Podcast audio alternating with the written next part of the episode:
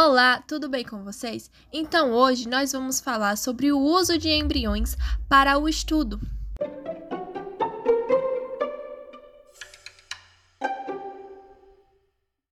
Então agora fiquem com mais um podcast apresentado por eu, Giovana e por Grace.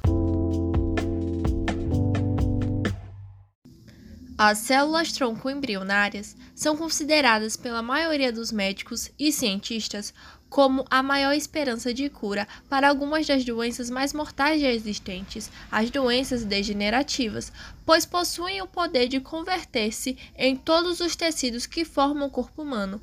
A pesquisa com as células tronco é fundamental para entender melhor como ocorre o funcionamento dos tecidos do nosso corpo ao longo da vida adulta e também do nosso organismo, ou mesmo o que acontece com o nosso organismo durante uma doença.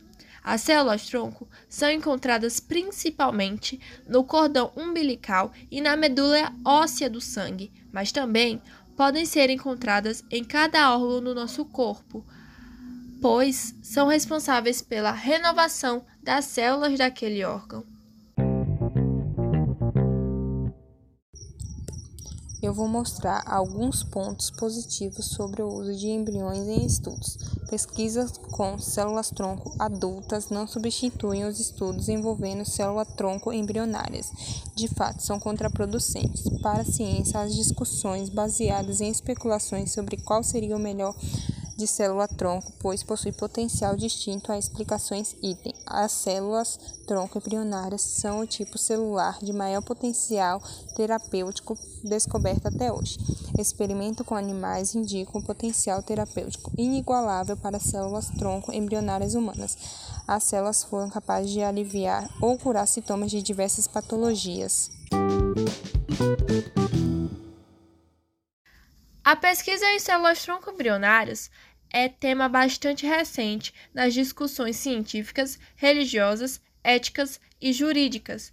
É certo que os mesmos projetos que apresentam tantos resultados positivos apresentam também alguns riscos. Alguns riscos são previsíveis e outros sequer são pensados ou almejados no momento da implementação do desenvolvimento dos projetos. Muitas das questões que continuam sendo levantadas no meio científico, jurídico, religioso estão sem resposta, suscitando sérias dúvidas sobre a pertinência e interesse das pesquisas.